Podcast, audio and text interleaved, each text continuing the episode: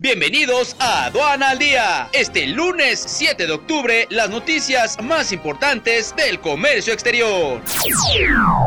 Nacional. A fin de reactivar la llegada de inversiones para generar mayor desarrollo y crecimiento económico, los puertos de Lázaro Cárdenas y Manzanillo apuestan por una alianza que los convierta en una región logística portuaria. Una de las metas es servir como puente para recibir la mercancía de Asia y llevarla hacia Estados Unidos.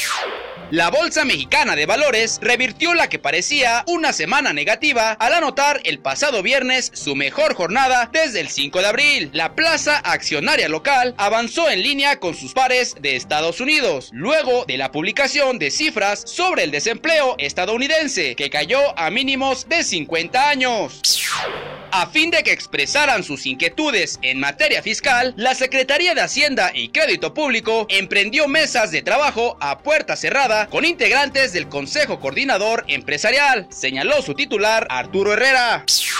Aunque siguen representando un porcentaje muy bajo de las ventas totales, durante julio de 2019 las ventas de vehículos híbridos y eléctricos en México creció 86% en comparación anual.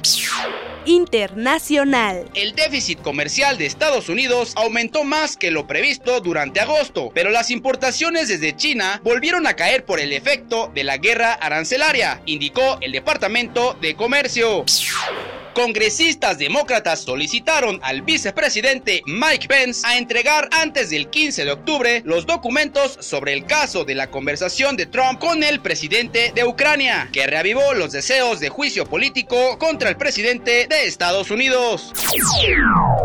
Este corte informativo fue presentado por Sencomex, que te invita al evento más importante de aduanas y comercio exterior en México, Congreso Nacional, cuarto encuentro de especialistas aduaneros, el próximo 20, 21 y 22 de noviembre en la Ciudad de México. Forma parte del movimiento aduanero que ha cambiado la escena nacional. Eso fue todo por el día de hoy. Los esperamos el día de mañana con más notas solo por Aduana al Día. Hasta la próxima. Radio, la radio aduanera.